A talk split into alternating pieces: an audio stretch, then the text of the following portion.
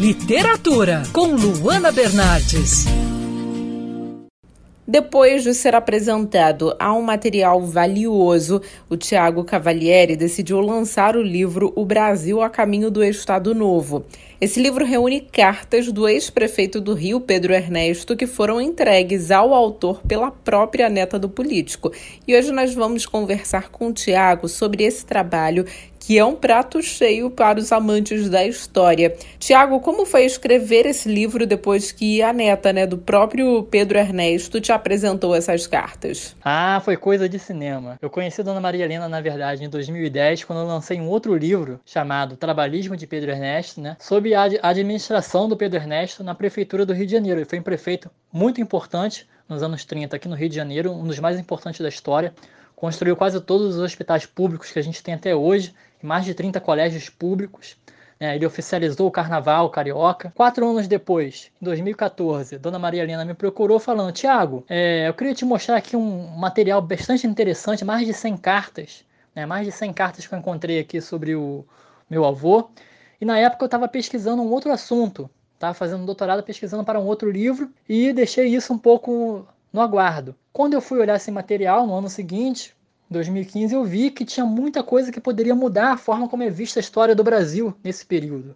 Que não eram assuntos só de família, eram assuntos realmente que interessavam a história do Brasil. O livro reúne uma série de cartas do político. Você conseguiu ver um outro lado do Pedro Ernesto através desses textos? Ah, com certeza, com certeza. Que quando um político faz um discurso público, né, numa inauguração de uma obra, numa entrevista coletiva à imprensa, é diferente de quando ele está escrevendo uma carta para o próprio filho. Então ele fala assuntos ali da história do Brasil que são muito importantes, muito interessantes, como o que, que um governador estava pensando, um senador que estava a favor, favor, da ditadura, um deputado que estava contra a ditadura, o que, que o Getúlio Vargas estava armando para tentar prender mais gente, para conseguir criar o Estado Novo, né, a ditadura que ele acaba criando. Então são assuntos de cocheira, né, contados ao pé do ouvido, assuntos secretos que a gente consegue ver nessas cartas que ele escreve para o filho dele. E é interessante também que, que para poder entender também a figura do Pedro Ernesto, né, respondendo a sua pergunta, é que, por exemplo, em determinado momento, algumas cartas, ele reclama dos eleitores dele, ele fala que está sendo traído por,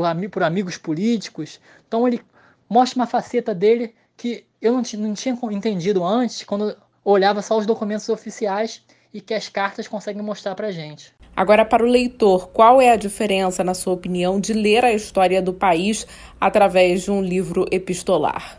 O leitor vai achar uma delícia, que ele vai, vai ler um livro que não está apenas pautado em documentos oficiais, está lendo livros que tem muita coisa de humanidade, muita humanidade nele. Afinal, é um livro que eu procurei mostrar, por um lado, a história do Brasil, né, mostrar, esclarecer a história do Brasil desse período, né, toda essa discussão que estava acontecendo antes do início da ditadura de 37 mas ao mesmo tempo também eu acompanho ali o sofrimento de uma família. Né? Todos nós temos família, tivemos problemas de família, já escrevemos por nossos filhos, nossos pais, nossos avós, e é, aquilo ali trans, transborda a humanidade né? nas cartas escritas pelo Pedro Ernesto para o filho dele.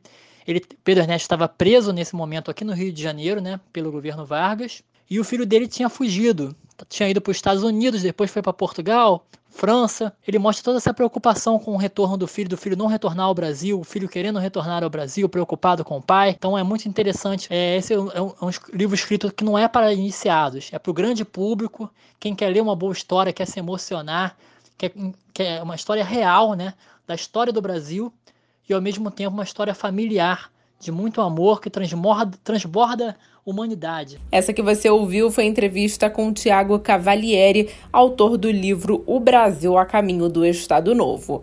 Eu sou a Luana Bernardes e você pode acompanhar mais da coluna de literatura, a seção do site bandnewsfmrio.com.br clicando em colunistas. Você também pode acompanhar as minhas leituras no Instagram Bernardes Luana, Luana com dois N's. Quer ouvir essa coluna novamente? É só procurar nas plataformas de streaming de áudio.